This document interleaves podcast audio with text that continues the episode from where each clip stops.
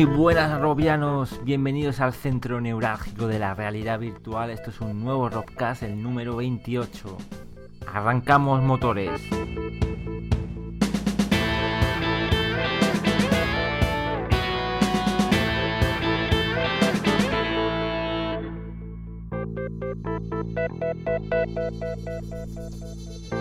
Muy buenas Ramón, ¿qué tal? Parece que venimos de una semana bastante cargadita de noticias y lo que se avecina parece interesante. Sí, sin duda, muy buenas Robiano, muy buenas Alejandro. Pues promete, la cosa promete para este 3.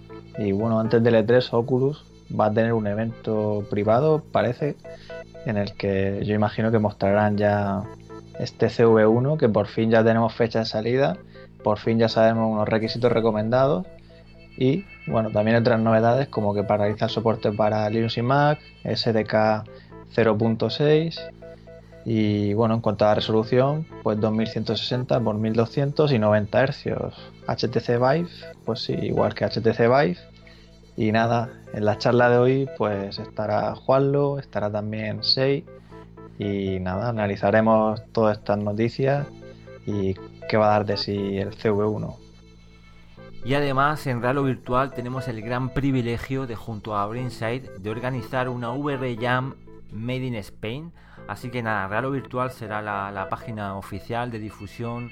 Podréis participar en el concurso, podréis subir vuestras demos, vuestras creaciones, podréis opinar y solo esperamos que sobre todo disfrutéis de, ella y que salga lo mejor posible. Es la primera edición que se hace y a ver qué sale.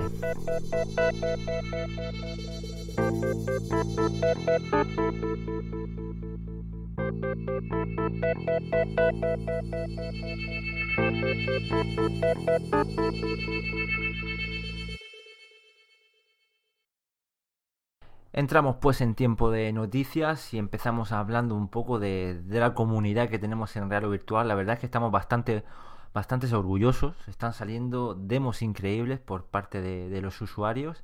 Y prueba de ellos esta semana que acabamos de publicar tres nuevas demos o cuatro, no sé cuántas. Bueno, son unas cuantas, sí. Está The Site de Nacon, eh, Mundo Primigenio de Spectre Loops y The Time Machine de Jugatron. Y bueno, también como no, Hyperlight, que sigue ahí a la carga con Fahrenheit, Siren Heat, Death Note. Y bueno, mientras que hablamos y grabamos este programa, seguro que saldrá otra. sí, se quedará obsoleto, habrá alguna nueva. Pero sí, lo importante es eso, que la gente no, no para. Y, y a raíz de esto también un poco lo de organizar esta, esta iniciativa, ¿no? Sí, no, sin duda fue un poco bajón, ¿no? Que, España se quedara fuera de, los premios oficiales que organiza Oculus, del VR Jam, para Gear VR. Y bueno, así que fue una idea que, tuvo Brainside, nos contó y encantados de ayudarles, de llevarla a cabo. Así que nada, espero que ya estéis trabajando en vuestras demos porque los registros los vamos a abrir esta misma semana. Tenéis todas las bases ahí en la, en la página web. Eh, cualquier duda, como ya estáis haciendo, iremos respondiendo y irán saliendo novedades al, respecto. Sí, sí, así que mucha suerte y ánimo.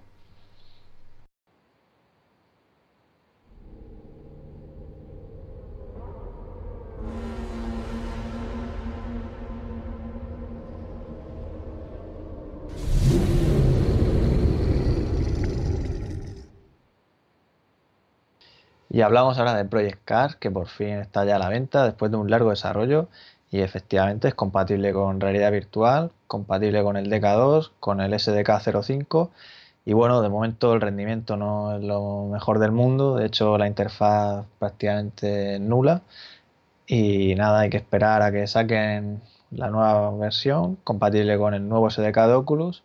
Y bueno, según los desarrolladores comentan grandes cosas, grandes cosas buenas en cuanto a mejoras de rendimiento y la forma de trabajar con el SDK. Con lo cual Oculus pues parece que está haciendo un buen trabajo. Sí, sin duda uno de los grandes protagonistas ahora mismo, un, juegazo y a ver, a ver si se, se, va mejorando porque la verdad que lo, lo merece.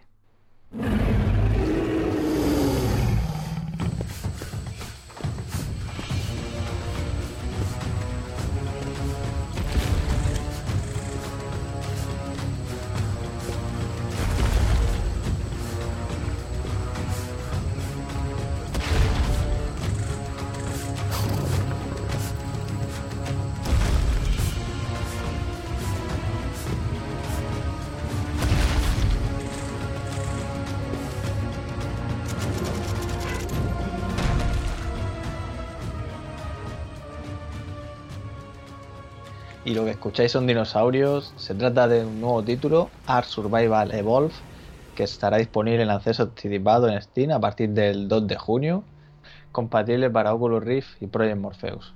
Sí, tiene muy buena pinta, eh, podéis ver el, vídeo y bueno, se trata de un juego de supervivencia, tendrá multiplayer, tendremos que cooperar, hay que cosechar, hay que investigar, eh, bueno, la descripción la tenéis ahí y luce de maravilla con un Real Engine 4. Sí, sí, no solo será eso, también tendrá una, historia, descubrir el propósito de Ark y bueno, todo, como siempre digo, un Real Engine, pues se ve, se ve genial.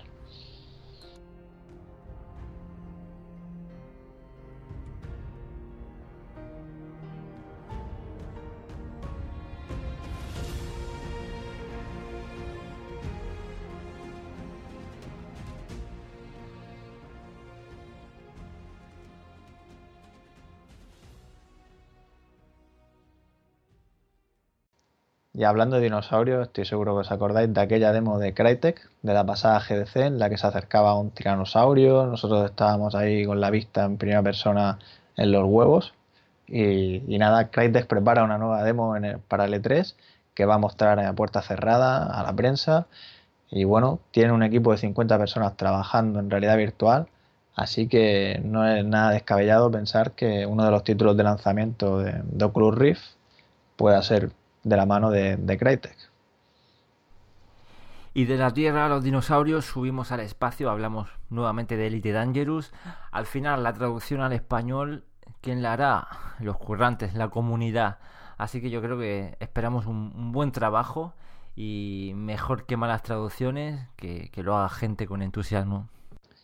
Y bueno, y en cuanto a las opiniones precisamente de la comunidad, ha habido de todo. Hay gente que está conforme, que está contenta de poder hacer una traducción en condiciones, pero hay otra que piensa lógicamente que pues que han ido a lo gratis y a lo fácil y después de tiempo, pues venga, pues lo hacéis vosotros y ya está.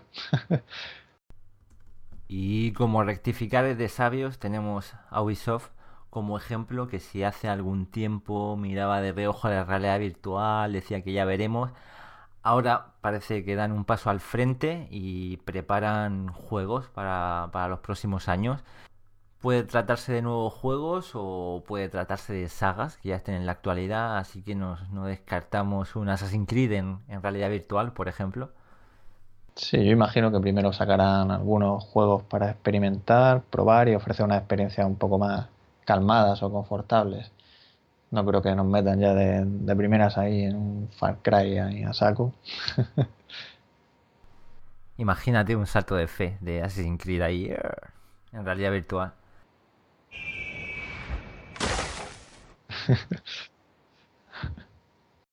Pero lo, interesante aquí de esta noticia yo creo que es eso, Ubisoft, una gran compañía que apuesta por la realidad virtual, cuando al principio pues se mantenía ahí un poco con duda o cautelosa, ¿no? Así que es bueno, ya ver, como ya verás, como todas van cayendo. Y más noticias de juegos, hablamos ahora de Morpheus, que se prepara para el año que viene. Y nada, como Oculus y HTC, pues también necesitará juegos exclusivos de realidad virtual. Así que para ello Sony abre un nuevo estudio de juegos para Morpheus, eh, Northwest Studio, situado al noroeste de Inglaterra. Y nada, ya sabéis, si queréis trabajar y tenéis conocimientos de programación, sois artistas, animadores, diseñadores, y os gusta la realidad virtual, pues Menudo trabajo, yo lo firmaría, mira, si me cogen, pero no, no, no, no, no caerá esa. Y además echarle un ojo ahí en la página a los últimos vídeos que se han presentado en la SVVR eh, de las reacciones de la gente, cada vez pinta mejor Project Morpheus.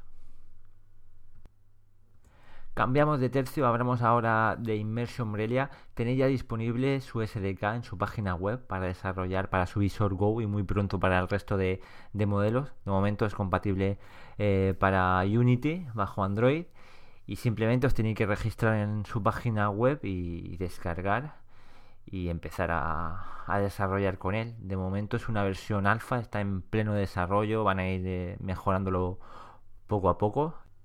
Así que será importante vuestro feedback. Os animamos a ello. Y cambiamos de tema y empezamos hablando ahora de hardware. y lo hacemos con Microsoft, ya que su departamento de I+D está que lo da todo, no solo con realidad aumentada, sino ahora también con realidad virtual.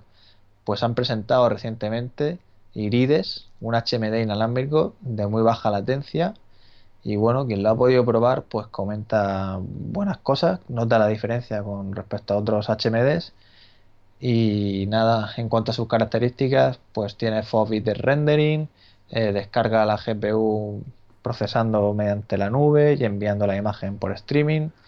La verdad es que todo este tema y hablar de muy baja latencia es un poco raro, ¿no? Pero nada, habrá que ver en qué evoluciona y si esto llega a Xbox One o a PC. Sí, a ver cómo le sale, pero con todo poderoso Windows 10 las posibilidades son infinitas, parece ser, para, para Microsoft. a ver qué tal. A lo bueno es que eso, que se hablaba de HoloLens, también serviría para la realidad virtual. Pero bueno, Microsoft sigue trabajando, investigando, así que a ver con qué nos sorprende. Hablamos ahora de otro HMD. Se trata de FOBE, que está en campaña Kickstarter. ¿Y qué tiene en especial este, este HMD? Pues que, al igual que el que hemos comentado de Microsoft, detecta hacia dónde miramos. Y bueno, ahí las posibilidades se, se multiplican a la hora de, un juego, de poder mirar a alguien a los ojos, una, una experiencia. Tiene unos sensores que, que detectan nuestra, nuestra mirada y se trata de un casco con unas características bastante interesantes, USB 3, eh, DisplayPort, eh, una resolución de 2560 por 1440, 100 eh, grados de FOB, baja persistencia y bueno, la campaña va bastante bien, ¿no? Sí, sí, la campaña ha empezado hace poco y ya casi la han conseguido. De hecho, van ya por 194.000 de los 250.000 que necesitan. Y nada, el casco cuesta unos 375 dólares ahora mismo. Se podía comprar por 345, pero ya están agotados. Y lleva camino de agotarse también estos de 375. Y nada, yo la verdad es que esta, este tema de, mirar ¿no? a los NPCs y tal, da, da mucho juego. a ver si toma nota también Oculus y HTC. Y para finalizar, añadir que el DK2 empieza a agotarse y no, como es de esperar, ya no van a continuar su, fabricación ya que llega el, el CV1. Y por otra parte, hemos podido ver los mandos inalámbricos de, de, HTC Vive. Imaginamos que la versión final serán un poco más bonitos, pero ahí los tenéis sin los, sin los engorrosos cables.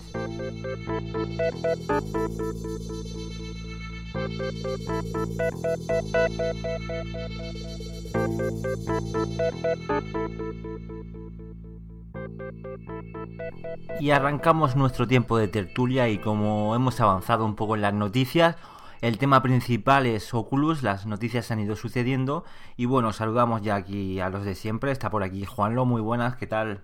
Hola, ¿qué tal Robianos? Vaya semanita de novedades que tenemos.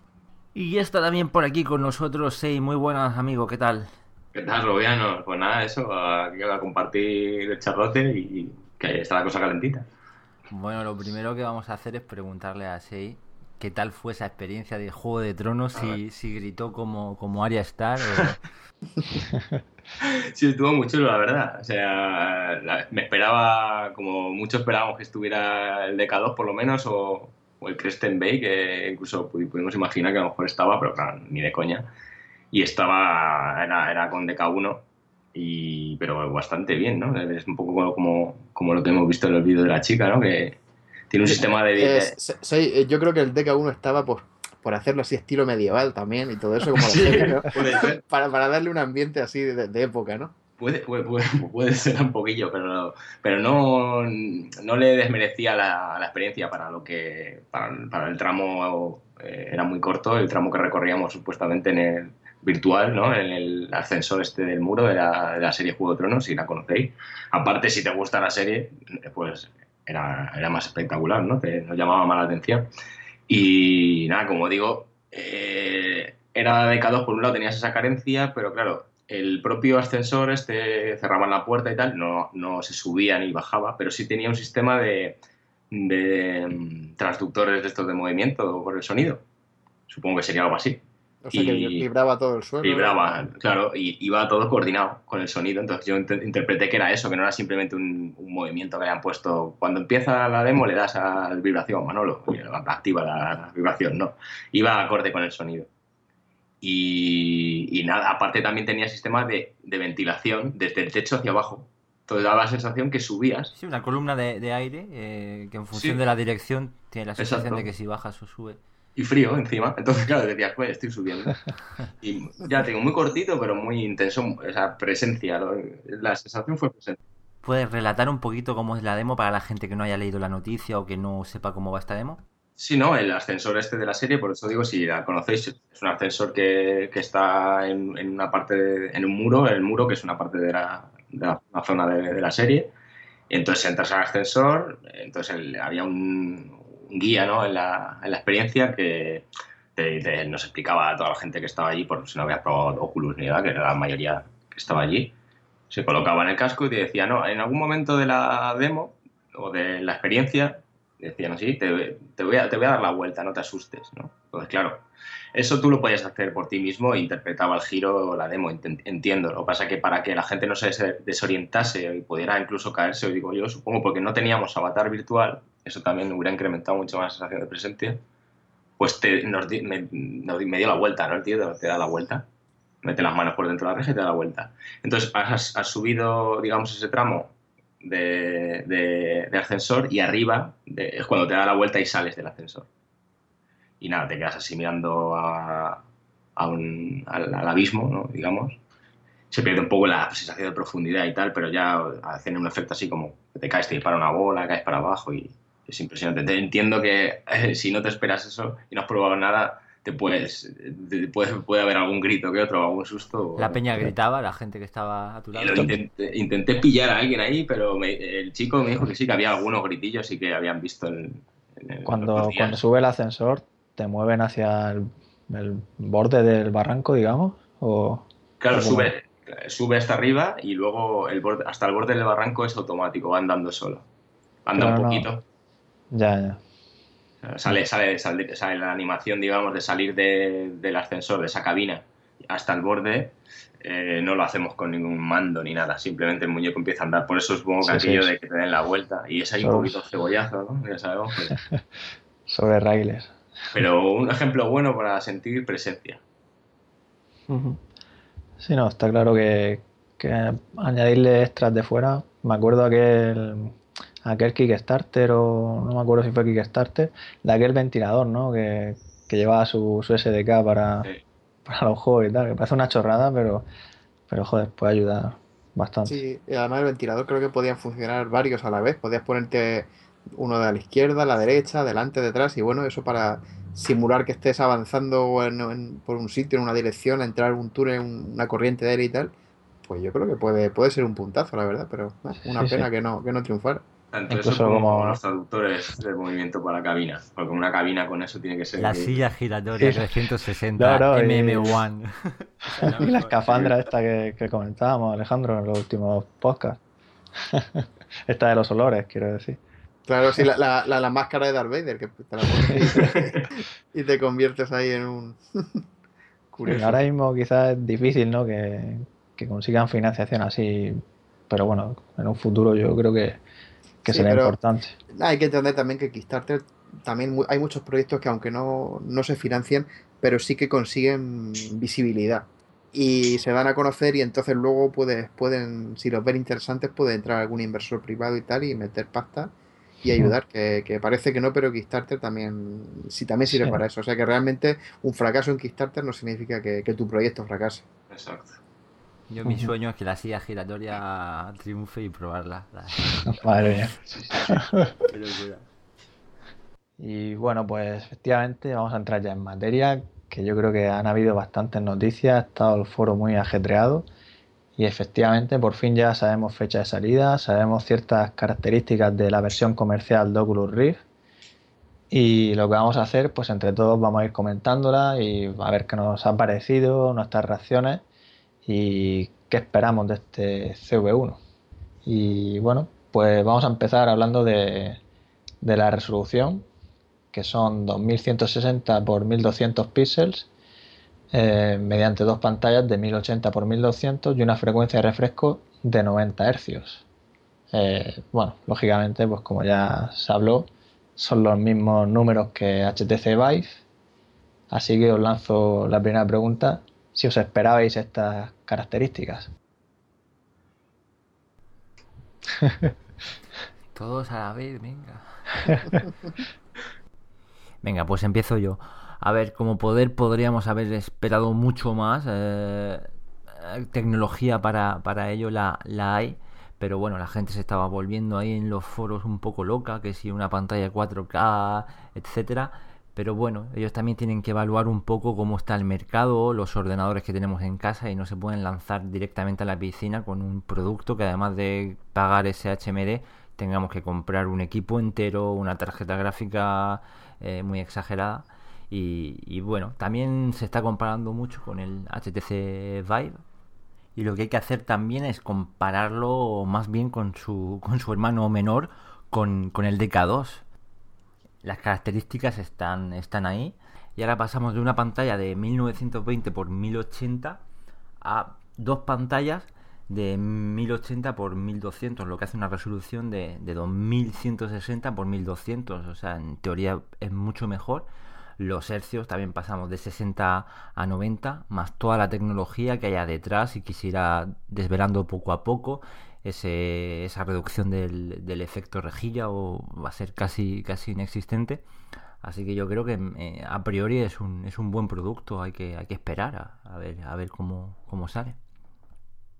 Eh, yo totalmente de acuerdo, o sea, no, no, no, soy especialista en datos técnicos ni mucho menos, pero sí que soy más partidario de, probar y ver eh, la experiencia. Y ya se ha dicho, ya se sabe que, por ejemplo, Bay ya se veía mejor que DK2 y nadie ha probado, el foro que yo sepa, el, el, el, el, Bay. Entonces, pues veremos un poco más o menos si, si con esas lentes Fresnel también, si con el High Field que se ha hablado también, se tiene que ver mejor, yo creo. Hay que darle un poco de, confianza.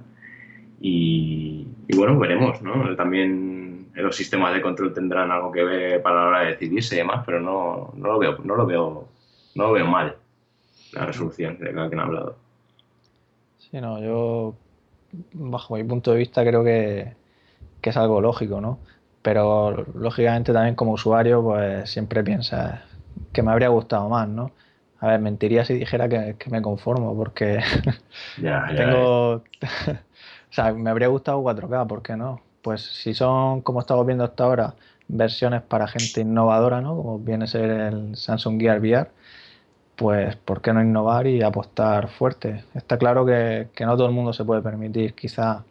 Eh, el equipo, ¿no? Es que se, se dice pronto, ¿eh? Si nos paramos un segundo con frialdad, jugar en 4K o sea, o sea, es que lo decimos muy a voz de pronto, ¿eh? Sí, sí, sí, pero, pero dar la opción, ¿no? Dar la opción, pero es que la gente no tiene aún ni los monitores 4K en sus casas y ya te lo quieres poner en, el Oculus. Ya, ya, sí. Y, sobre todo piensa 4K a 90 FPS y en estéreo. Madre mía. No, no, y 90 no, 120.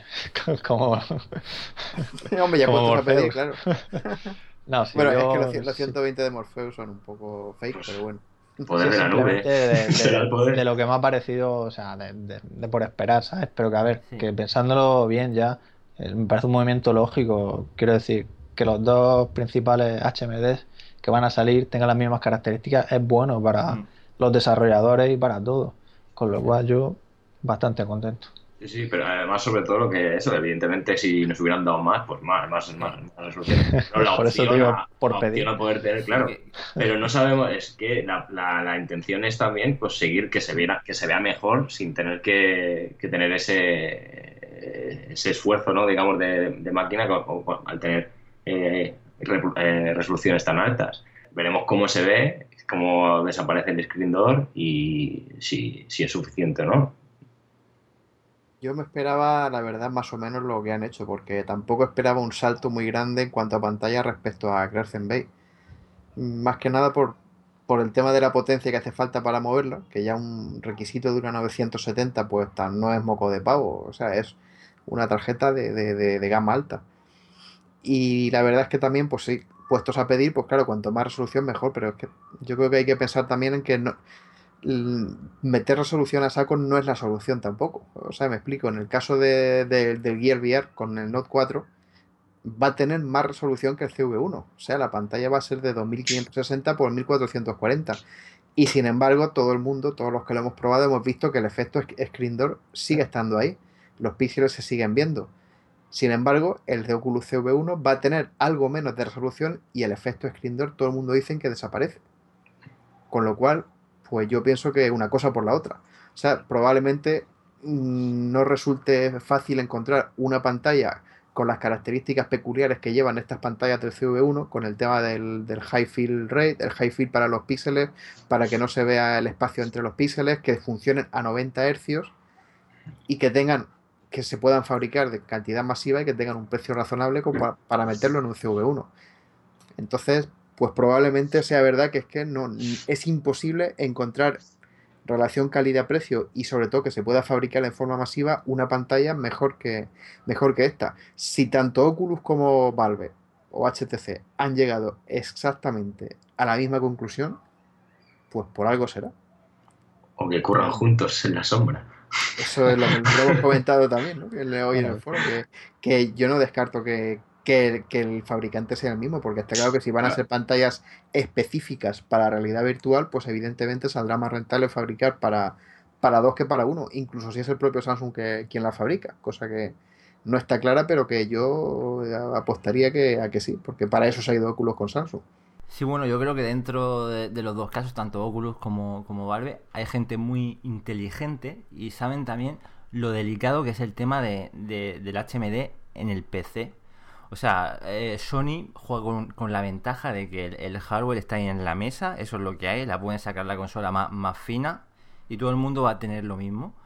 Pero aquí, o sea, lo que hemos comentado de la resolución, no se pueden hacer que la gente compre una tarjeta, que compre un procesador y luego ofrecer experiencias que, que uno la encuentra alucinante y luego gente que diga esto es una mierda y que la realidad virtual de nuevo, boom, batacazo. O sea, tienen que mantener un equilibrio ahí para que la, sobre todo, no, la realidad virtual se juega en PC. En, en Morpheus va a ser así y así, todo el mundo la va a ver igual. Pero en PC, en la casa del vecino, igual alucina.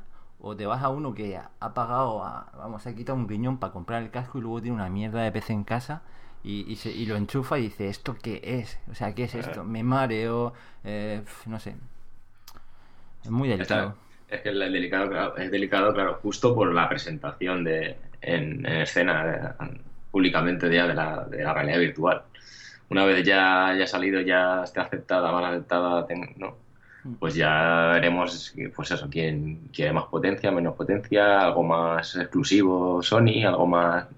Habrá, de, habrá de todo, ¿no? Al fin y al cabo. Es que no hay que olvidarse, no hay que, olvidarse que estamos en la, en la época, en los primeros tiempos, en, pues como el, cuando salieron los primeros móviles que llevaban un maletín al lado. O sea, estamos ahí. Entonces, los primeros cascos de realidad virtual, pues van a, van a llevar lo que, pues lo que puedan llevar. Y, y lo importante, lo, más importante de todo esto es que tengan unos requisitos más o menos razonables y que tengan, y que tengan un coste razonable también. Entonces, pues seguramente estas pantallas sean las, las perfectas mm, valorando todas estas posibilidades. A mí que, que Oculus te pida y probablemente Valve al final también lo publique, tener un equipo con 8 GB de RAM, una GeForce 970 o una Radeon 290, pues para mí es razonable para, un, para la experiencia que, se va a ofrecer. No estamos hablando de que te digan, no, es que necesitas dos titanes para jugar en Loaded Die. No, no, o sea, estamos poniendo unas cosas que, son, que son razonables, que se pueda mover bien en un PC más o menos bueno y, yo creo que es la decisión la más lógica. Quizás no la que nos hubiera gustado a todos, pues pues quizás yo también hubiera preferido tener pantallas de 4K con estas mismas características, de que no se vean los píxeles y demás, y ya me encargaré yo de meter titanes o de, o de, o de resamplear la resolución o lo que sea. Pero al final es que hay que ser realista y, y hay que pensar en que es eso, que se tiene que ser un producto disponible, que se pueda fabricar bien, que se pueda vender a un coste razonable y, probablemente pues sea la, mejor opción. Luego imagino que también cuentan que esta primera oleada puede ir un poquito más enfocada a entusiastas porque luego el usuario de, calle está acostumbrado a, ver requisitos de software. Es decir, compras un juego, compras un programa que requiere esto y esto. Pero ahora vas a comprar un hardware que requiere otro hardware. O sea, no es fácil de entender para mucha gente. A lo mejor hay gente que dice, ostras, un casco de realidad virtual. Y luego dice, ¿pero qué es esto de los requisitos? Que además del casco necesito esta tarjeta, esto, lo otro. Claro, Sí, como pues- una pantalla, como un... Igual llega alguno y, y lo- y lo intenta enchufar al puerto HDMI de la tele. Exacto, Y- puede chocar, ¿eh? Más de uno. y dice, "Uy, ¿qué- ¿qué pasa? Que no funciona. No, no, no va. Antes había cascos de realidad virtual que se enchufaban en la tele, ¿no? Aquellos de los 90. Es que no, no es fácil, hay gente Sí, que, que que- no, conoce ni el DK1. Nada, pero yo ahí creo que, por ejemplo, HTC Vive, si saca su- sus PCs, ¿no? Pues no te pondrán el casco solo, te pondrán el casco con lo que te hace falta, todo el pack. Y en las tiendas donde te lo vendan, seguro que igual te ofrecerán el pack. Yo creo que ahí no, no habrá problema. Habrá de Pero- todo. Yo, yo de todas formas pienso que esta primera versión, más que en las tiendas, se va a vender online, porque siempre han dicho que va a estar enfocado a los entusiastas y demás. Sí, Yo no sé hasta qué punto va a llegar así de forma masiva a las grandes superficies. Pues igual a las típicas tiendas más populares, tipo Amazon y demás, igual te lo venden, pero pensar que te lo vas a encontrar ahí en un Carrefour y demás. hombre, Morf- Morpheus seguro. Eso en en el sí, E3 lo Morfeo. dirán. Si es, Sí, tienda- pero si me- es en una tienda, lo decían en el E3. Me refiero en el ámbito del, del PC, que vamos, Sí. empezar que ya es difícil ver PCs por ahí en, la, en las No, tiendas. Hay conferencia de, de PC este año en E3. Yo en ese aspecto de, de cara a que, a que sea algo más para, para entusiastas, es algo de lo que no sé si al final van a sacar lo mejor, ¿sabes? No sé, es que lo digo de cara a la experiencia, porque claro, yo hasta ahora todo lo que he probado y hablo ahora un poco en el sentido de mareos y confort, lógicamente pues no lo valoro del todo porque sé que es una versión de desarrollo y es para desarrollar y ya está. Pero claro, si, si ya empiezan a sacar versiones comerciales, si se considera una versión comercial, ya sí que me voy a fijar en esas cosas y ya quizás si me mareo voy a pensar es que esto no va a llegar nunca al punto en el que podamos disfrutar de, de ello bien, porque es lo que más me tira hacia atrás, ¿no? Claro, El claro. tema de- del mareo, ¿no? De no poder disfrutar de la experiencia. Claro, y de hecho habrá ciertas experiencias que algunas personas se van a seguir mareando. El tema de los, por muy bueno que sea el casco, el tema de, lo- de los giros laterales con un, si giras con un gamepad o con un ratón, el que se maree con el DK2 se va a seguir mareando con el CV1. La única forma de, de evitarlo es girando tú físicamente. Y eso no hay casco que lo arregle. Depende de lo que se empieza Entonces, a claro, y- la- las experiencias que hagan irán enfocadas a, que, a que tú no te tengas que ver en esa situación. Otra cosa es que te cojas el Virello o algún programa de estos y digas, pues mira, voy a jugar al Quake 3 o al Unreal Tournament aquí con, con mi HTC Vive recién comprado. Y claro, ahí sí te puedes pillar un, un pelotazo bueno. Entonces, claro, las primeras experiencias comerciales van a ir enfocadas a eso, ¿no? A, a- a que no te van a meter en la piel de, de un shooter rápido, frenético, en, el que, en el que puedas marearte. O sea, es que ahí juegan las dos cosas, tanto el hardware como el software. Y el hardware, por muy bueno que sea, no va a poder evitar que una persona que tienda a marearse con el DK2, cuando gire con el gamepad, le pase lo mismo con el, con el CV1. Mm, hombre, Aún así, si, si ya el Kristen Bay decían que no, no, no mareaba, la Sí, pantalla claro. es igual que la de que decían que no marea pero- y aumentan los eh, hercios. Ten en cuenta que todo eso lo han hecho con las demos públicas de Crescent Bay y de HTC Vive, que son demos en las que tú no te mueves con un mando. Claro, o sea, todas, todas las demos de Crescent Bay y HTC Vive, tú estás de pie y giras físicamente tú con, con- dando vueltas sobre ti mismo. O sea, así no te puedes mar- no te mareas nunca. Entonces, claro, no es que no, no, no lo puedes comparar. Y la prueba, la prueba la tienes con el andador cuando estuvimos en Alemania, que probamos Tecnoluz y yo no me mareé nada. No, claro. Y no. era por eso mismo que comentas. Tú dabas vueltas físicamente y no te mareabas. En cambio, cuando lo haces con un mando, pues es cuando pillas el, el pelotazo. Entonces, eso, con las versiones comerciales de los dispositivos, yo creo que va a seguir igual. Sí, es posible que con la mejora de hercios y de frames por segundo y de que ya todo el, el SDK sea más estable y no haya tirones ni haya y todo vaya más fluido, seguro que hay mucha, hay mucha gente que esté ahí, digamos, en el, en el borde de marearse o no marearse a la que le ayuda. Pero al final, yo estoy convencido de que, Pues, de que a lo mejor simplemente queda, esto como un apartado de recomendación, ¿no? Y queda como algo, digamos, eh, anecdótico en esta primera etapa de la realidad virtual en la que siempre está la posibilidad de marearte en determinadas experiencias y venga avisado como si vas a jugar con este mando de pie, tal, y si no, pues te vas a marear. Fuera de coña, las advertencias en realidad virtual va- van a cambiar, van a decir no juegues en una terraza, no juegues en un No juegas solo. riesgo de morir. eh. O sea, Claro. Sí, sí, como la última viñeta de 6. Ahí hay- Exacto. Es que eso me puse a pensar, digo, claro, eh, me quedo en Semana Santa, solo aquí. eh, aprovechas para poner tu parte, tu, tu play, tu, ¿no? Poner el sonido a tope. En este caso tienes tu vibe, pero claro, dices, me voy a poner a jugar, no puedo, porque estoy solo, me daría, ¿no? Nos daría cosillas. la casa ardiendo. Hay que poner sistema de alarmas y de todo.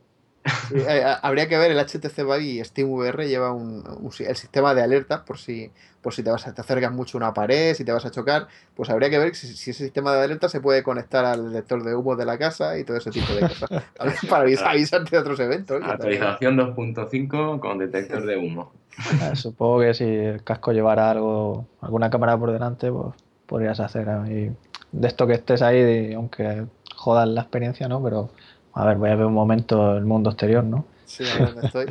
Me suena ver, yo he leído en el foro, no, no, no recuerdo quién, eh, que colocaba una cámara o un móvil mirando hacia la puerta y tenía un sistema así que para, para cuando se ponía a jugar. Ah, ya, de sí, saltarse sí, una arma o algo así, dije, joder, ingenioso, pero no recuerdo qué. para que no te asusten y te jodan.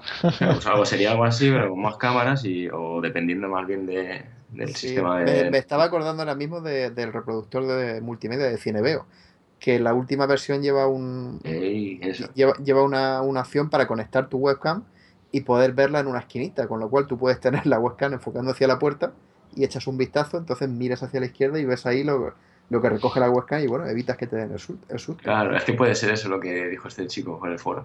No sé si, claro, que veía la cámara o algo así, pero que lo hacía con un móvil o algo así. Pero era curioso. Pues imagínate que te ves por la webcam el, del tío de Scream ahí acercarse. No, guau, guau, guau. Y ya. Va a haber alguna Pasa. cosa que hacer, pero sí que va a haber especificaciones de esas que ha dicho Alex, ¿eh? Pero vamos, lo primero, No, la- Tienen que cambiar, ¿eh? Te lo digo. Sí que todo cambia. Sí, No, es que yo lo veo importante. O sea, de hecho, muchas experiencias de estas en tercera persona que, o sea, que ves el juego ahí y tú simplemente no, no te solo mueves la cabeza, ¿no? A los lados, ¿no? Y ves el escenario como Blaze Rush, que bueno, que la experiencia es, estás en tercera persona y pues no tienes los mareos de un juego en primera persona. Entonces yo creo que habrá muchos juegos de este tipo y que permitirá que, que mucha gente como yo, por ejemplo, pues no se mareen y puedan disfrutar de, de este CV1. Sí, yo, pienso que Oculus se encargará a lo mejor de, de- de pedir a los desarrolladores y decir, a ver, la- los títulos de lanzamiento para, para juegos de, de Oculus Rift no van a poder ser en primera, bueno, sí va a haber en primera persona, pero que el control llevarán sistemas de control alternativos que no sean girar con un ratón o con un, o, o con un gamepad.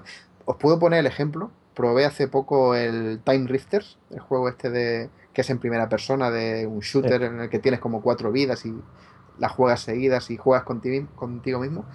La última versión que se me actualizó hace poco han introducido una forma para, para girar hacia los lados que es con la rueda del ratón. O sea, es curiosísimo porque tú moviendo el ratón lo que mueves es el cursor dentro de, dentro de la pantalla, o sea, apuntas y para girar hacia los lados pues giras con la rueda del ratón pero así como pegando como pegando pequeños saltitos, ¿no? Como un poco a, a trompicones.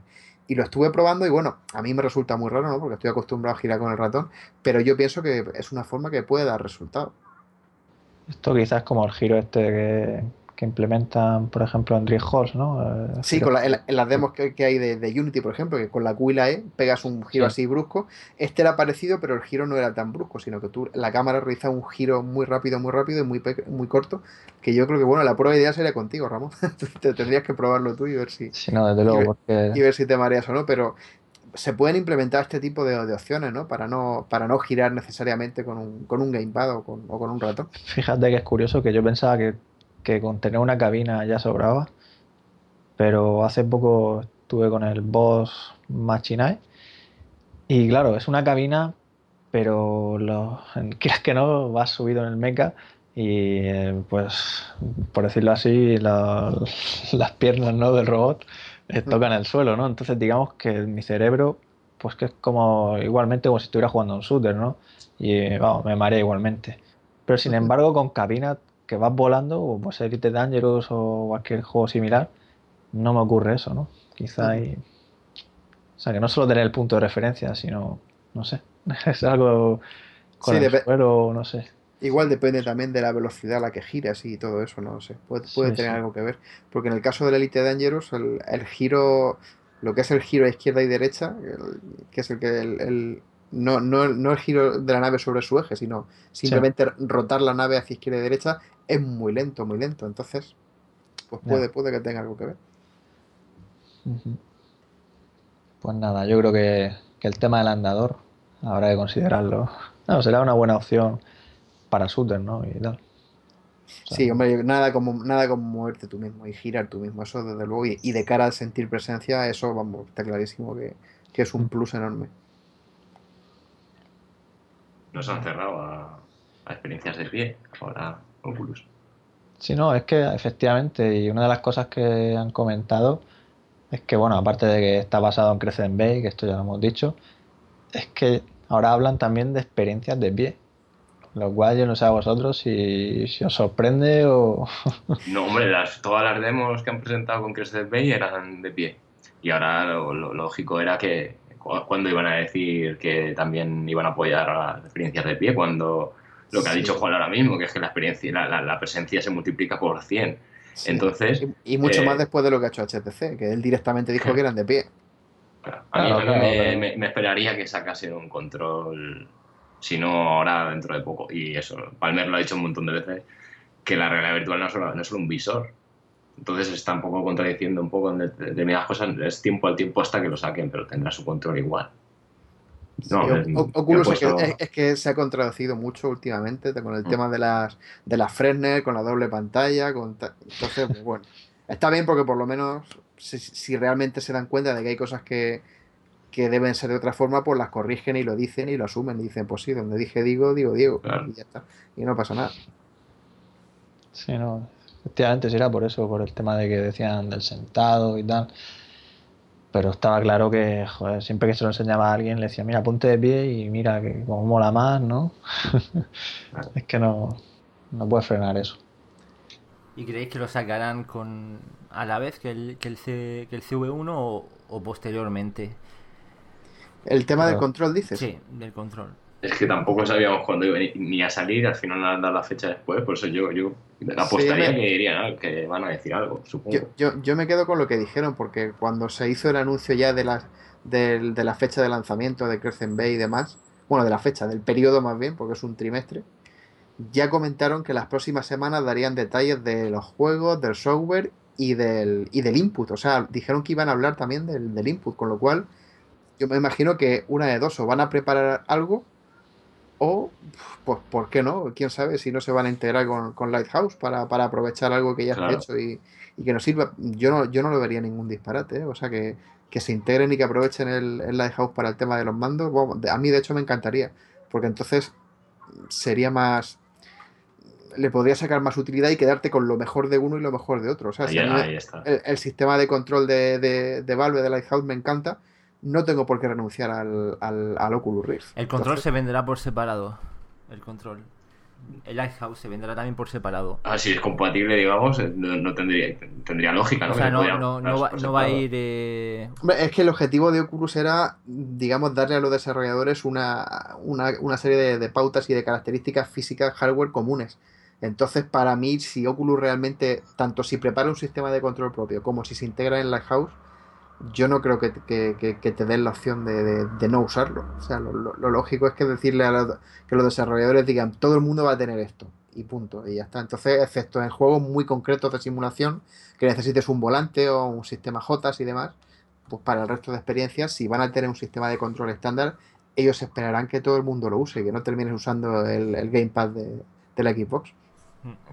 El Steam Controller vamos a usar, ya veréis. A ver, Tampoco te olvides de SysSense y, todas las demás características y todos los demás como PrioVR y demás. Sí, todos los que Cada vez que pasa con todo eso. A ver en qué queda, porque si por ejemplo termina integrándose dentro del sistema Lighthouse, pues mira, o, aunque sea sin Lighthouse, pero si terminan funcionando dentro de, dentro de Steam, o sea que el sistema de Steam VR lo reconozca, mm. sea como sea, pues mira. que ahí el tema del avatar entero, ¿no? O sea, de ponerte sensores por todo el cuerpo, que ya no... Claro, yo, me imagino que, que, Valve no se cerrará y, exigirá que, todos los dispositivos que, tú vas a representar tengan que estar, ser reconocidos por los sensores Lighthouse. Si, por ejemplo, STEM tiene su propia base magnética y es capaz de transmitirle al, al, al sistema de al Steam VR dónde está la posición espacial de los controladores y realmente encuentran una forma de, casar eso, pues ¿por qué no? sería, la verdad es que sería fantástico, porque sería una forma de, que todos esos dispositivos realmente vayan a tener una, oportunidad. Si no, lo van a tener complicado. Yo ahí te veo muy optimista, no sé, yo... Yo creo que igual los compran o los contratan a quien se pueda salvar, pero vamos, sería, sería alucinante. Valve ha insistido mucho en eso, en que ellos quieren ser abiertos y que, y que todo el mundo pueda entrar en su ecosistema. Entonces, ojalá, la mejor forma de hacerlo, desde luego, sería esa. No, no digo que, esté convencido de que vaya a pasar, pero vamos, sería una solución genial, vamos, genial. Y si del Steam Controller han pasado a este nuevo control y quien te dice que luego ya lo sacan también para las piernas, para el torso, para, son otras bases de, para más adelante seguramente sí, pero yo creo que para el desembarco de los primeros dispositivos de realidad virtual tampoco creo que lo vayan a complicar más. No, no, con dos yo me basto. Ya te digo, yo a mí de momento eh, me tiene ganado Valve por el tema de los controles, que también es un, plus de eh, un atractivo para la realidad virtual. O sea, entonces, por eso espero o tengo la esperanza de que también Oculus pues, tenga, saque el suyo o algo similar o, veamos. Va, a ser muy curioso ver cómo juegan cada uno sus bazas, porque desde luego Valve ya tiene claro que con el tema del, control va a ofrecer todo lo que utilice Steam, Steam VR, va a tener ya unas características, unos mandos que va a poder usar. Pero claro, si Oculus no ofrece eso, pues puede también contraatacar con el tema de juegos exclusivos. En fin, cada uno puede tirar a, jugar sus cartas y tratar de ganarse al, a los primeros compradores, que la verdad es que la, batalla está, está servida. Sí, los títulos que salgan y todo eso está emocionante, pero muy emocionante. Sí, seguro que eso al final pasará, porque... claro, que aparte de los que sabemos, se sabe que se están haciendo cosas, entonces va a haber una, jornada de títulos y de, nuevos, ¿no? Totalmente nuevos en todos los sentidos, con mecánicas nuevas de, juego, cosas que a lo mejor que no hemos visto jamás, quizá, o no. Eh, ahí está la incertidumbre, está la magia ¿no? de esto. Sí, a ver, a ver qué pasa con, el tema este de Lighthouse.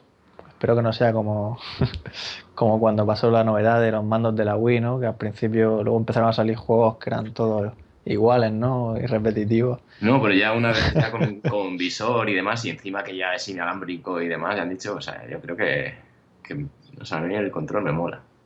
Sí, habrá que ver en qué queda la cosa. Y bueno, ¿y qué me decís de los nuevos renders? Yo la verdad es que el aspecto este futurista, que le dan ahí más, no sé, un toque más serio, no sé, ¿os gusta? A mí la verdad me, me da un poco igual el aspecto, pero bueno, está bien, está bien. Elegante.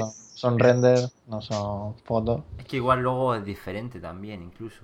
Vete a saber. Sí, luego nunca se sabe. Que lo mismo estos son también así modelos conceptuales, sino aunque bueno, ya se han anunciado, a ver, si ya si los van a empezar a enviar en, en el primer trimestre de 2016, no creo que tarde mucho en empezar a fabricarlos. Entonces, pues posiblemente sea ya casi, casi, si no final, poco le faltará. Entonces, pues sí, yo, yo lo veo bien. A mí es que la verdad es que es lo que, lo que menos, en lo que menos me fijo es en, el aspecto que tienen. Te da igual. Ves que me da exactamente igual, como si quieren pintar un elefante rosa por fuera. Yo, un alien. No lo vas a ver. Yo lo, que, lo que quiero es que sea cómodo y, claro, claro. y ya está, que me lo ponga, que sea ligero, que no pese mucho.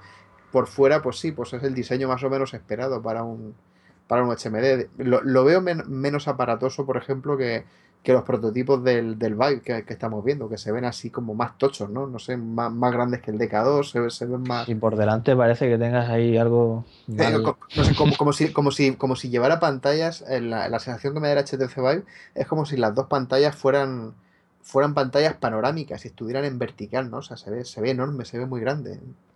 En cambio, el, el Crescent Base sí que se ve más o menos que cuadra lo que hay fuera con lo que hay dentro. Yo imagino también que en el caso de HTC será por la misma razón, pues porque es un prototipo para desarrolladores y la versión final estará más, será más pequeña, pero... ¿Y creéis que modificarán el sistema de fijación más al estilo Pro Morpheus o seguirán con sus correas, estas que te envías del pelo? ¿Qué, pensáis? sí, yo, me imagino que se parecerán más a, al Gear, por ejemplo, ¿no? Al Gear VR, que, que llevará así una mezcla entre, entre cintas elásticas y las piezas de plástico estas que, que yo creo que queda mejor.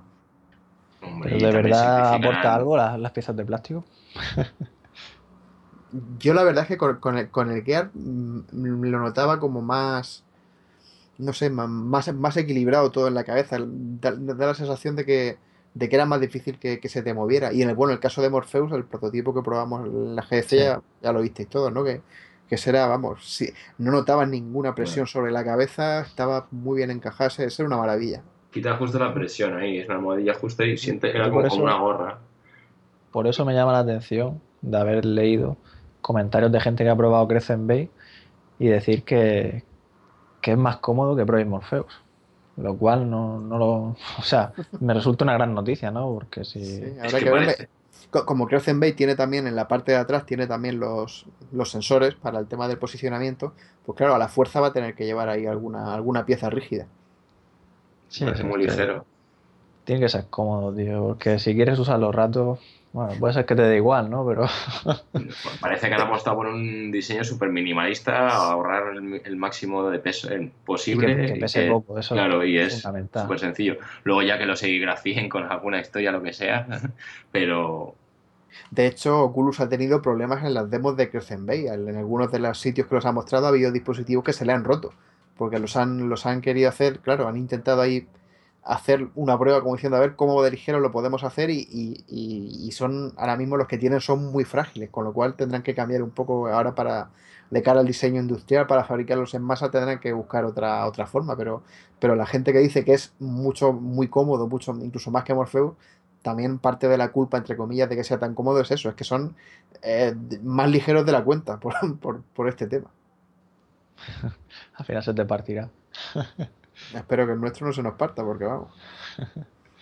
No, y bueno, y hablando del tamaño del HMD y tal, más teniendo en cuenta las últimas declaraciones de, de Mark Zuckerberg, que comenta ¿no? el tema de que el potencial de los HMD se alcanzará cuando sean como unas gafas de sol, ¿no? mola, mola los, diseños. Yo creo que aún no se ha pasado por las oficinas de Oculus y está dicho, ¿esto cómo va a estar la realidad virtual? He dicho, pues como una gafa. muy recomendable el hilo del foro en el que se han posteado un montón de diseños de ah, gafas de todo tipo, chulísimo. Muy bueno, muy bueno. Pero de hecho, hace poco ha salido la noticia de, de unas gafas que van a ser así, como unas gafas de sol. La verdad es que el tamaño de las lentes, lógicamente, no es, no es como el de las gafas de sol, ¿no? Puesto que tienen que llevar unas pantallas. Pues llegará, desde luego, igual como también como la, la imagen que puso Juanlo también en comparación con lo que pasa con los móviles. Pero, joder, si lo haces compatible y con las mismas características y tal, y ese tamaño y tal, no lo descartes, ¿eh? aunque sea un poco más caro. Al final, quien busca comodidad y tal, y es que incluso el movimiento, ¿no? De. Mm, no sé, de no llevar ese, ese peso en la cabeza, ¿no? Y no sé. Sí, sí, sí, al final, al final van a ser así, está claro, en cuanto. Pues eso, lo que has dicho tú, de que ahora mismo es el móvil con el maletín al lado. Cuando evolucione la tecnología, pues al final pues eso, es que serán unas gafas súper ligeras y ya está, y ya veremos. El ladrillo, el ladrillaco. Claro, eso sí, a ver, qué haces con la batería, que esa es otra. Una mochila. Una, mochila y, un cable. Claro. y bueno, y cambiando un poquillo el tema del hardware y tal, ¿qué opináis del software? ¿Creéis que el SDK de Oculus está preparado después de ese anuncio de la versión 06? Bueno, de ese anuncio y de esa salida. ¿O creéis que todavía le falta bastante recorrido?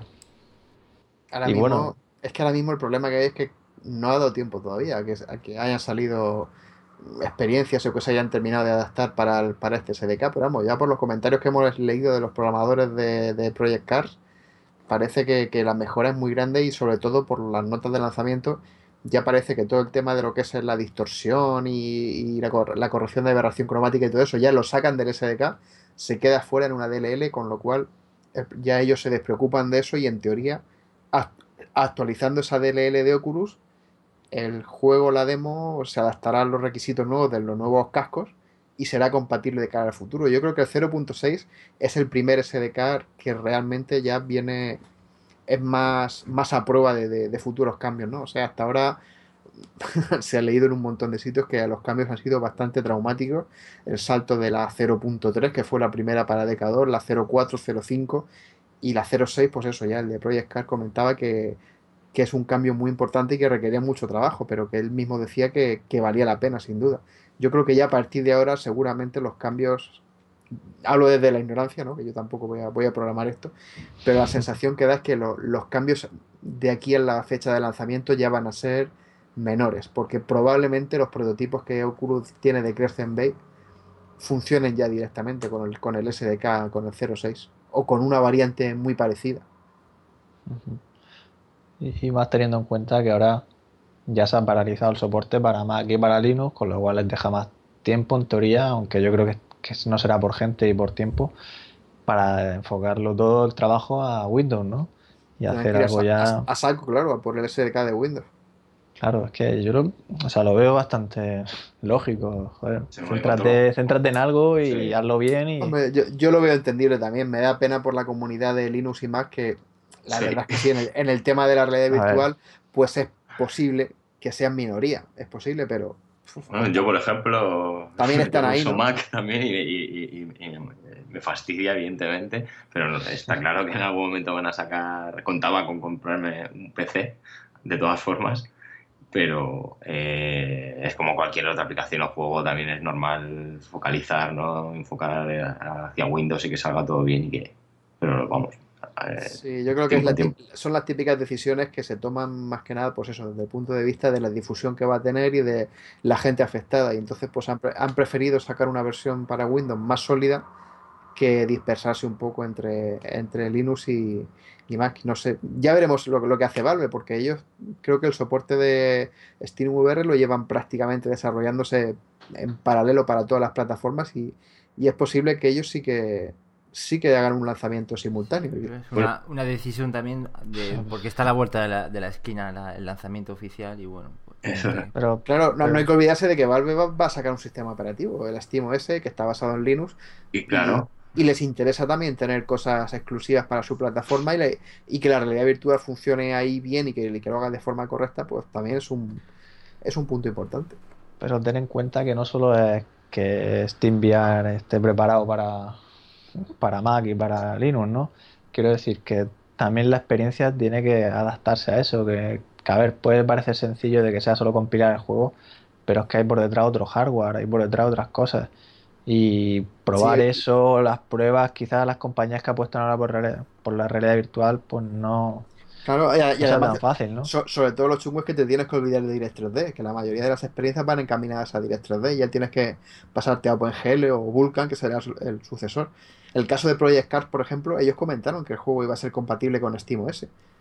Y entonces, pues hay que pensar que también en modo realidad virtual, pues, ¿por qué no? También, pues, también será compatible con, el sistema operativo de, de Yo desde mi punto de vista también es que el primer enfoque, esta primera oleada de, cascos, está mucho más orientada a videojuegos. Luego la realidad virtual, o sea, se va a inundar todo y las experiencias puede que en un futuro superen a, a, los videojuegos, pero ahora mismo hablamos de videojuegos, hablamos de Windows, hablamos de, de PC, pero cuando ya sea otro tipo de experiencias, ahí ya tanto como Linux como Mac pueden entrar más en, al, trapo. bueno, enchufes al router de Movistar y te plantea la película directamente. Sí, bueno, va a haber de todo. O a la tele. Bueno, yo creo que nos queda un poco hablar o especular un poco de, de precios. Es tiempo de hacer nuestros cálculos de tarjeta gráfica de 300 euros, procesador de 150, 200 euros y qué valdrán los, los HMD. ¿Qué pensáis? En principio el de Valve será el, más caro, lógicamente. También sabemos que traerá el sistema Lighthouse, todo esto se, se paga.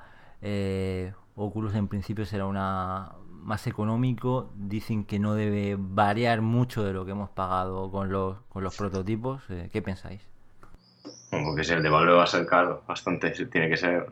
O, más caro por lo menos que hasta ahora Oculus. Porque claro, si cada estación de seguimiento este de Lighthouse y son cuatro, más los dos controles. No, son dos, ¿eh? Estaciones Lighthouse son dos. Ah, son dos estaciones, bueno, pero aún así, dos, ¿cuánto? Si, un, si un no, no es lo mismo, un Kinect, ¿no? Pero si una estación de Kinect podría costar 100 euros más que la consola por hacernos una aproximación o basarnos en algo, pues ya estamos hablando a lo mejor ya de 200 euros más, más los mandos. Mm, esa, yo manejaba una cifra solamente para, para Lighthouse y, los mandos, seguramente solo eso, los, los, dos mandos y los dos sensores, hablemos de mínimo, mínimo 200, 250. 200, sí. 550, vamos a decir. Se- se- Entonces- sería el, el- el mando más caro de la historia, porque ¿cuánto costaba a- a- eh, Razer Hydra de, de primeras cuando no estaba la oferta? ¿100 euros? 180. ¿180? No. Mm, No, No, estoy ro- seguro. antes de la rebaja yo creo que Razer, Razer Hydra Sí. ron- rondaba los 100, 120, me suena a mí. 120. Sí, algo así, creo recordar. Sí. Bueno, a ver, me- de- también te puedes gastar un, un montón en unos Jotas, en un volante, pero me refiero como, como un mando así... O sea, tienes Project Morpheus, eh, Project Morpheus, los, eh, los Move más baratos, eh, el mando de Wii. O sea, dispositivo de este tipo va a ser el más caro, sí. Esto, desde luego, para que Sí, digamos, convenza a la gente, tiene que haber juegos, en este caso Steam, que es una plataforma de juegos, que convenzan, o sea, cuando salga este CV1 de, de Valve, si no es con Half-Life 3 o con lo que sea, saldrá con experiencias exclusivas para ese control y Un Left 4 que serán exclus- eh, la excusa perfecta para comprarlo y de cabeza por ello. Si no, Sí, además yo dudo, mu- dudo mucho que haya opción de comprar el mando, el HMD sin los mandos. claro, esa es otra también, que, que, bueno, tendrán ahí detrás eso, gente para defender ese, para defender que tienen esos mandos, si no es una incongruencia. No, yo creo que no, ¿eh? Yo creo que, yo creo que igual lo, lo venden también por separado. Si ofrecen las dos experiencias, si tú solo quieres jugar a, a Elite Dangerous, eh, no sé. O vale, que te vas a levantar ahí con los mandos también a... Pero quiero decir, aparte de estas demos que han hecho para demostrar el, el uso y las posibilidades que tiene este tipo de control de Lighthouse, supongo que por detrás estarán haciendo algo o presentarán también algún título que haga uso de ese control. A a eso me refiero. Entonces, dependerá un poco al principio de si te convence ese juego para comprarlo, para lanzarte por ese... Es que men- menudo pack, ¿cuánto, cuánto creéis que va a costar, costar también el casco? ¿300? ¿400 euros? Sí, yo creo, yo creo que globa- globalmente todo no va a bajar de 500, De seguro. 500 por ahí. Ya ves. Sea, Claro, pero es que también pienso que ellos lo que quieren es darle a todos los desarrolladores de su, de su plataforma la garantía de que todo el que tenga el casco va a tener los dos mandos, igual que tiene, por ejemplo, Morpheus con, con la, con la Play 4. Entonces, eso también es una ayuda, porque ya no tienes que calentarte la cabeza y decir, bueno, ahora a ver cómo preparo mi aplicación para que puedan jugar con el Oculus y con, o sea, con el con HTC y con un gamepad o con un teclado y ratón. No, no, ya sabes que todo el que tenga un Vive va a tener los dos mandos, con lo cual es un problema menos. Claro, también invita a que se crean, se crean experiencias compatibles con eso. Claro, es que eso lo que hace es, es una incentiva, porque ya no tienes que bajarte al mínimo común denominador, ya no tienes que decir, bueno, pues parte de un mando de Xbox y ves subiendo, porque entonces dice, no, yo no voy a subir porque comercialmente no me interesa gastarme dinero en, en, en un, pagarle a un tío para que me programe estos mandos que van a ser más complicados que, que los, los cuatro ejes y los dos botones de mando de la Xbox. Claro, pero aún así también tiene que haber, como digo, estas experiencias, porque si no, claro, dices, "Ah, me están vendiendo este mando con el que puedo hacer cosas, pero eh, hasta que no las vea también, eh, como lo compro, me, me explico. Entonces, por eso mi esperanza de que tengan ahí detrás, pues eso, esto, Sí. algunas IPs eh, llamativas con esto detrás Yo, de yo- Valve. yo no, estoy, yo no, estoy, no estoy tan seguro que te hagan reembolsar esa cantidad de dinero y luego cuando Claro. también presumen de ser un sistema de software tan abierto que, que van a meter otros estándares, si de verdad pueden meter otros estándares, no sé, eh, va- van a haber juegos y gente, y gente que no va a jugar. detrás. Sí, pero va, el tema. va a haber gente que no va a querer jugar de pie y a esa gente vas a hacer que, que se compren el mando. Si no van a- No, pero, pero tú con los mandos puedes jugar sentado igualmente. Es como si tuvieras. Claro, Igual que claro. los mandos de Play, o sea, tú, tú con la Play puedes tener los PS Move y jugar sentado. Es que lo que Sí. se busca es una. Se busca una plataforma común y, y por eso yo pienso que, que no, que, que no van a querer venderlo por separado. Y también son listos y saben que, que la gente lo va a querer comprar. La gente tiene ganas de realidad Sí, virtual. Yo, yo de todas formas pienso que si, si lo vendieran por separado, posiblemente habría mucha más gente que se lo compre sin mando que con mando.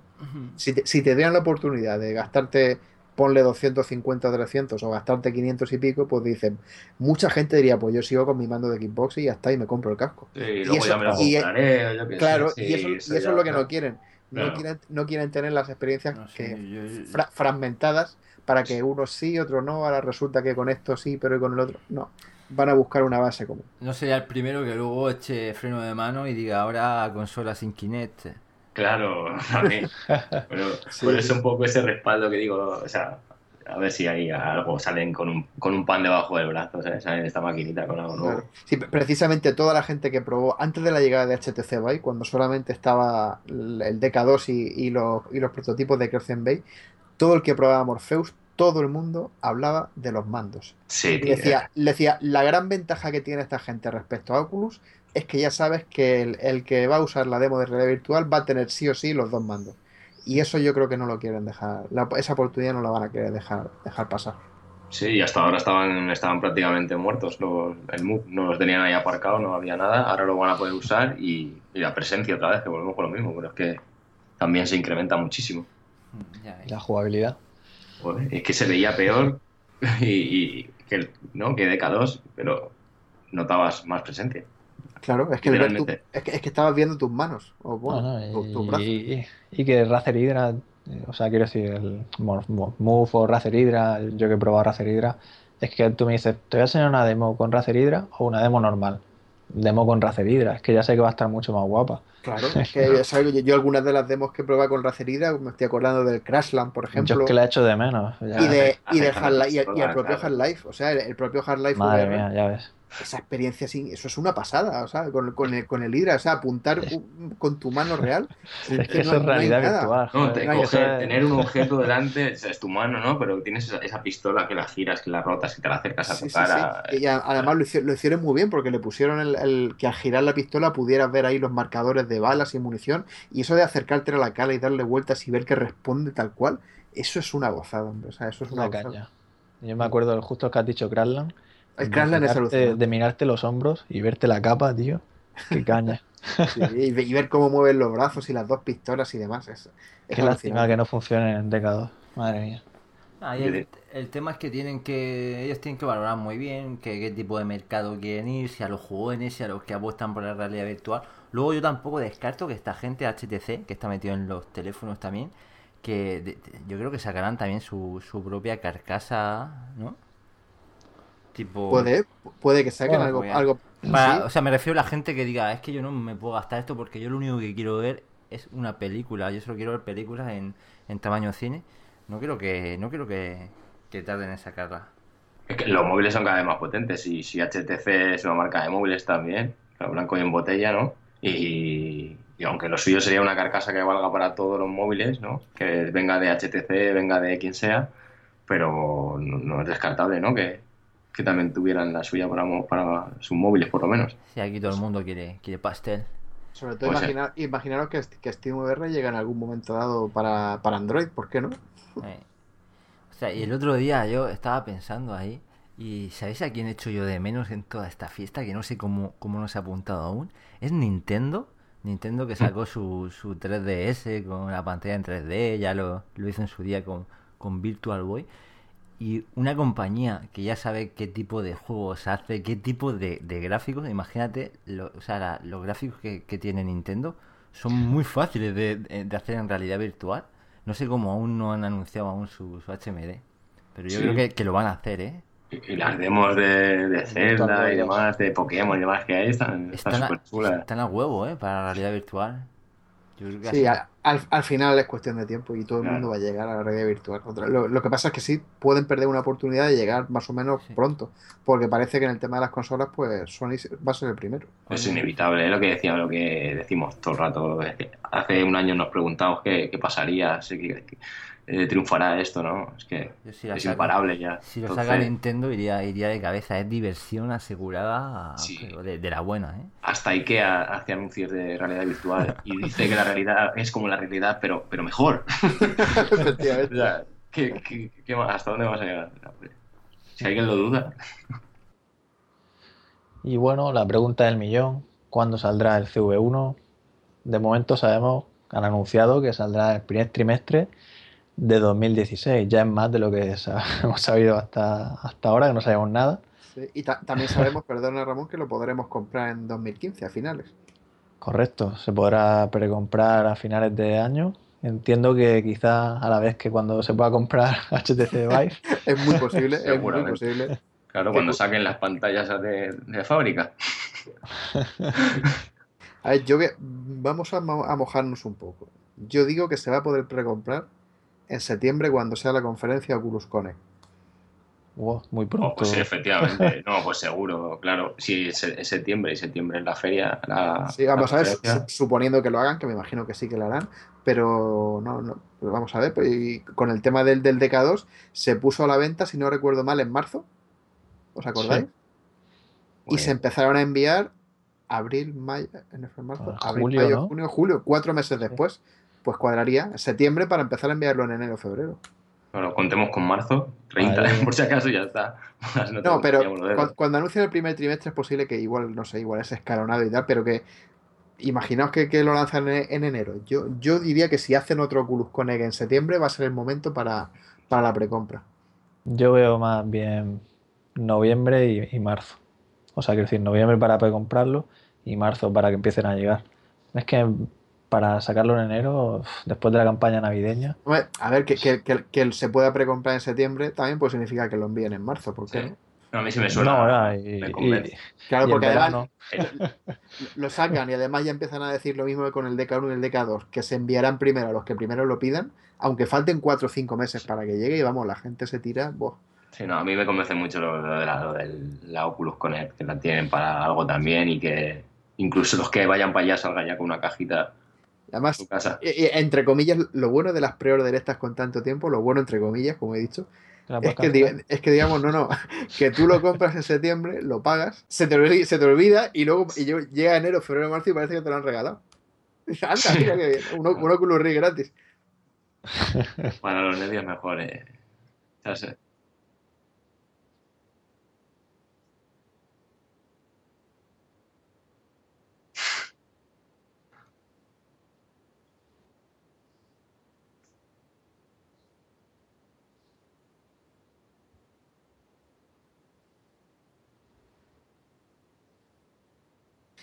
Ah, Si no hay tiendas, si no hay, no pero si sé. no venden en tiendas, eso ya no puedes hacer. Yo no lo tengo. Yo para esta primera versión, o por lo menos para las primeras unidades, no lo tengo tan claro. ¿eh? O sea, es probable que ellos ofrezcan a través de su web para, para los más ansiosos, entre comillas, la opción esta, y que luego a lo mejor al mes o al mes y medio, a los dos meses, pues digan, pues aquí lo tenéis en Amazon, tal, o... Mm, No sé, a mí la verdad que no me gustaría que se repitiera otra vez la, la historia. Yo me gustaría disponibilidad inmediata como un gran producto que, que debe ser. Hombre, sí, lo suyo es que sea, claro, disponibilidad inmediata es lo que todos quisiéramos, que lo compres, lo pagues y lo tengas al día siguiente en la puerta con el que venga el repartidor y te lo traiga. Pero yo creo que el tema de la precompra, además ya lo han dicho, ¿no? Que se va a poder precomprar en 2015 y seguro que habrá unos meses de espera. Yo lo que no descarto es que aparezca en algunas tiendas online de las más famosas, estilo Amazon y demás, y que bueno, tengas también la opción de precomprarlo a través de Oculus y recibirlo antes. Vale, pero no, pero no envíos escalonados de, de que en función de la fecha, eso sí lo veo bien, pero envíos escalonados tipo DK2, DK1, pf, Sí, a lo mejor se limitan a la venta online, ¿no? En el principio. Sí. Bueno, pero de, bien. de- de todas formas, también la, la- la fabricación va a ser mucho más masiva con este, ¿no? Va a ser como el DK2, que era una fábrica en China que hacía pequeñas tiradas y tal, para unas cantidades, entre comillas, pequeñas. Aquí va a ser una fabricación más a lo bestia y también la logística habrá mejorado y yo me imagino que, que- que no será eso de ir enviándolo de forma tan escalonada como lo hicieron con los anteriores. Pero bueno, que si a las malas vamos a crear la lista, no pasa nada y en realidad virtual. Claro, Eh, lo sí, pedí el día 30, nada. Sí, Está ya en, en amarillo, en Se, verde. se crea lista y ya está. Y, y las fotos de los primeros que lo reciban y demás. Y Sí, hombre, nos, divertimos con eso. Pero yo no sé vosotros, pero yo es que espero una versión comercial. Es que espero ya algo, un producto serio. O sea, que no dudo que no lo va a ser. Pero es que este tema de los envíos así y tal, me daría la sensación de que estamos comprando un DK3. No sé vosotros. Es que no, tiene que ser ya algo. Pero, Entiendo eh, que, por ejemplo, con Gear VR ha habido retraso y tal, porque no tenían en cuenta que tanta gente lo fuera a comprar. Pero, a ver, yo creo que ya más o menos tienen que barajar ya las cifras, ¿no? Hombre, ya tienen tanteado un poco el terreno y es posible también que si en alguna superficie donde se ha vendido Gear VR también se pueda comprar, es posible. Si se ha vendido Gear VR, Sí, yo, yo sigo pensando que eran las dos cosas, ¿eh? que lo pondrán en, en- lo venderán ellos directamente y que, y que también estará disponible en algunos sitios. Y hasta ahí cada cual que lo compre donde, pues donde más le guste. Que le llegue antes a los que lo compren a través de la web de Oculus, pues mira, pues puede ser, ¿por qué no? Pero desde luego las dos opciones la- la- las pondrán y estoy seguro de que habrá tiendas, cadenas online que lo, que lo vendan. Y por cierto, ¿creéis que Oculus se ha visto forzado a, a decir esto? De la fecha, quiero decir, de cara a lo de HTC Vive. Que va, no tienen presión ninguna. ¿eh? Yo es que pienso otra cosa, yo no sé. O igual se van dando, se van dejando cada uno sus pasos, ¿no? Dar sus pasos. Y no están tan, tan Tan alejados como pensamos. Sí, que no estén tan pendientes el uno del otro de ver lo que haces tú para yo atacar, sino que estén realmente que, que, Sí. más, que, haya- que hayan hablado y que digan, mira, vamos Claro. a aterrizar los dos y esto es lo que hay. y tal. Así ganan, así ganan, ganan todos. Pero vamos, lo vemos en todos lados eso. No sé cuánto tiempo hace de que se fue de gente de. Es que no me acuerdo el nombre ahora, de personas que estaban desarrollando ¿no? en, en- en Valve. Sí, Michael Abras, por ejemplo. Sí, exactamente. No sé cuánto tiempo hace de, de que se fueran a, a Oculus. Michael Abras yo creo que era por lo menos un año. Vale, si no, entonces. No, no, no, no creo que conociera todos los planes. Los gigantes hace un año ha cambiado mucho el tema. Tendrá amigos. No, a ver si es que ellos están, están entre comillas, están condenados a entenderse, a la fuerza. Porque si eh, el- Oculus- Valve le está dando sopor- soporte a Oculus Rift dentro del Steam VR, con lo cual eh, tienen que hablar a la fuerza, sí o sí. O sí. Y ya otra pregunta que, que está ahí también un poco, que bueno, que más de un robiano ha comentado ahí, que si creéis que si, que si Facebook no hubiera comprado Oculus, esto hubiera salido ya o estarían las cosas igual. Pues es algo que nunca sabremos, ¿no? Si hubiera salido antes, si hubiera salido después, mejor o peor. Yo pienso que es posible que, que hubiera salido a lo mejor un, un poco antes. Y también probablemente hubiera salido con, con peores especificaciones.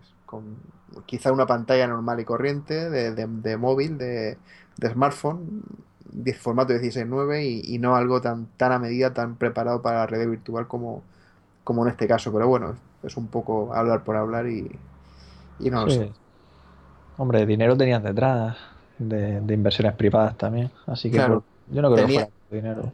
Tenían menos, tenían menos dinero, eso sí. Y también se habrían tenido que preocupar mucho más de, de con la venta del CV1 de, de- de venderlo y de ganar dinero con él. De ahora digamos que, entre comillas, es secundario ganar dinero con el hardware.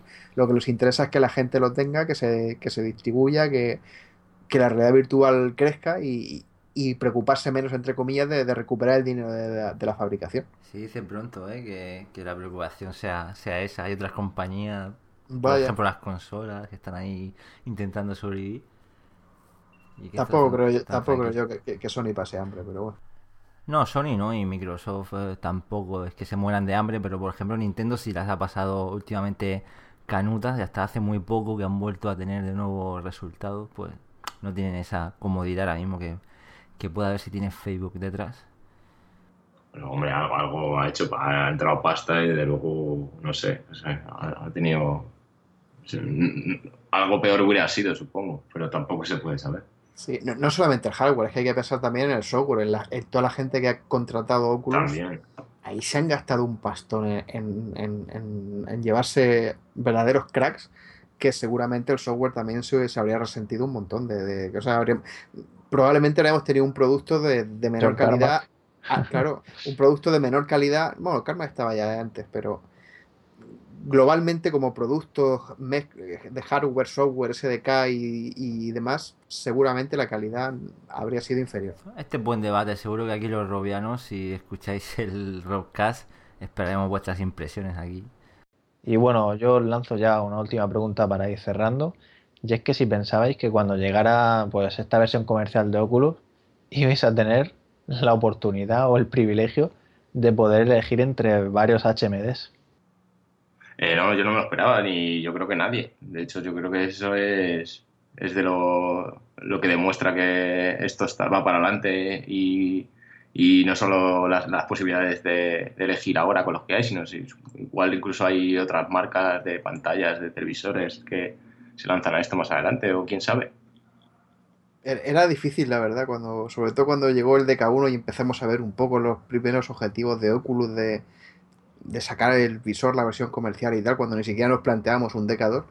Y ahora ver la situación en la que estamos, que hay ahora mismo pues verdaderos titanes ahí gigantes de, la talla de, de- aparte de, Oculus, que, que es el recién llegado, pero tenemos a HTC, tenemos a Sony y luego tenemos compañías como Razer que van a sacar el, casco, el, el, HDK este, y los que puedan llegar de aquí a fin de año, que nunca se sabe, yo creo que desde luego tenemos mucha suerte de que, de que el mercado no, no, esté dominado por uno solo, de que el, primer lanzamiento comercial de realidad virtual haya varias opciones donde, donde, elegir, con más o menos compatibilidad entre ellas, ya veremos luego cómo, cómo se resuelve el tema pero yo desde luego, si me lo llegan a preguntar hace un par de años, habría dicho que no, que no, que no, que no habría habido más opciones. Y competencia, que es lo más interesante para, para el usuario. Yo la competencia la esperaba ya una vez que Oculus hubiera, hubiera dado el primer paso y hubiera lanzado la primera versión comercial, entonces ya sí que digo, bueno, pues una vez que Oculus llegue al mercado, la gente lo pruebe y, y vea cómo es, pues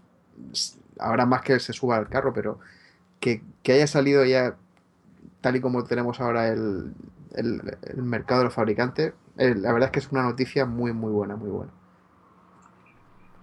Bueno, ya nos pusimos ahí un poco nerviosos cuando vimos el prototipo de, de Valve y empezamos a, sospechar, pero bueno, luego se callaron, hubo un momento ahí de bastante de silencio, de silencio, de, tensión, podríamos decir, como que la, se cortaron ahí un poco la, esas conversaciones y, bueno, luego ha llegado todo esto y la verdad que bienvenido, bienvenido sea. yo, tampoco me lo, me lo, esperaba, desde luego. Como ha dicho Juanlo hace dos años con el DK1, es que, vamos, yo veía el CV1 ahí bastante lejos, la verdad. Porque la cosa iba lenta, ¿no? Y ha ido lenta. Pero, pero eso, no, no esperaba este el poder elegir, ¿no? Es que prácticamente hay tres grandes, ¿no? Hay para el tema de los videojuegos, que es Sony, HTC eh, y, Oculus. O sea, es que son tres, tres HMDs que tienen las tres opciones. Lógicamente en PC solo, solo tienes HTC y, Oculus, pero quién sabe, todavía no sabemos si Morpheus se podrá conectar en un futuro al PC. Vete a saber. Pues yo creo que no. Bueno, quién sabe, ¿no? Eh, Sony. Sí, yo recuerdo que las veces que le preguntaron a Sony directamente decían que que en principio no, pero que no lo descartaban. Entonces, pues yo qué sé, quién sabe. Si, ah, pues, podrá pues tener. Lo que pasa es que en, cuanto a características técnicas, resolución y demás, se quedará a lo mejor un poco por detrás de los otros dos, pero no sé, eso de lo de, lo de los 120 Hz, la verdad es que suena, suena muy atractivo, que aunque lo hagan mediante interpolación. yo apostaría también por Sony, aunque evidentemente en cuanto a potencia, pues las experiencias no, no pueden, a lo mejor ser igual de potentes, para la redundancia pero Sony tiene detrás muchas muchas compañías y ellos mismos son expertos en, videojuegos, ahorrar, recortar para optimizar la potencia de las consolas y pues no, no, puede ser una buena opción. Eh, quién sabe, ¿no? al fin y al cabo el, el, boom, el, golpe, veremos a ver si nos lo dan, lo, van a dar ellos con, con los jugones que hay detrás en, consolas, ya verás. Pero de ahí a que salga para PC, ya eso te Lo he comentado en el foro también, esto, así, por ejemplo, una IP, o sea, súper chula, como conoceréis, Little Big Planet de, Sony, podría ser una excusa, no igual que es Unity o un Real para PC, desde luego, ¿no? Pero para acercar esa experiencia a un usuario y que pueda crear su propio entorno, colocar sus muebles y que, no, en plan, sabéis, Little Big Planet que hace uso de un montón de assets, ¿no? Diferentes objetos y tal pues sería perfecto, ¿no? Con Move para ellos. Y, pero ese tipo de experiencia está muy bien, ¿eh? Que no te digo que no. Pero creo que lo que más impacta es vivir algo en primera persona. ¿eh? No, es, la esencia de la realidad virtual, ¿no? Hablo, hablo en primera persona, ¿eh? No me refiero, o sea, a lo mejor, pues eso, estar dentro de una de nuestra habitación y a lo mejor ver esos ese entorno virtual con los Boys estos del videojuego por los alrededor y crear ese entorno alrededor. o más que nada también partiendo de esa idea de edición de niveles, al atraerlo al, al usuario eh, de, andar por casa, digamos, para crear. O sea, que digamos que un poco remontarnos a lo que ha pasado con Unity y Unreal al hacerlos libre, que hasta, digamos, mi portero me lo puedo encontrar haciendo demos, quiero decir. Han acercado no solamente el abrir las demos y, y crear esos mundos a alguien que no se ha dedicado a ello previamente, sino es que a lo mejor alguien se ha, se ha, interesado por el hecho de que tiene su propio Oculus y puede generar esos mundos por, para su uso, su, no con la intención de desarrollarlo. Y por esa idea, pues Little Planet pues, podría hacer, más que nada por el, tema del editor, ¿no? Pero algo así. está claro que están, están abriendo mucho la mente, están viendo el, el usuario de los usuarios en, Steam que no paran de, crecer, el, el, PC está de nuevo muy poderoso y a la fuerza tienen que abrir un poco las plataformas. Bueno, quién sabe. Sí. Cuando se pronuncian todas estas desarrolladoras, claro, hasta ahora solo tenemos prácticamente desarrollos independientes. Muy bien, pues una vez más una charla súper interesante y yo creo que es hora ya de, ir cerrando. Yo creo que nos hemos rayado bien. Espero que la gente haya podido llegar hasta, hasta el final y, nada, por mi parte, un placer como siempre. Yo, Robiano, me despido de vosotros también. Hasta el próximo Rockcast y nada, nos vemos muy pronto. Hasta la próxima, Robiano. Pues nada, yo igualmente, muchas gracias como siempre por escucharnos y espero que, os haya gustado y bueno, a ver en qué evoluciona la cosa porque nos queda apenas un mes para el E3 y la cosa va a estar, va a estar bastante caliente. Así que hasta la próxima, Robianos.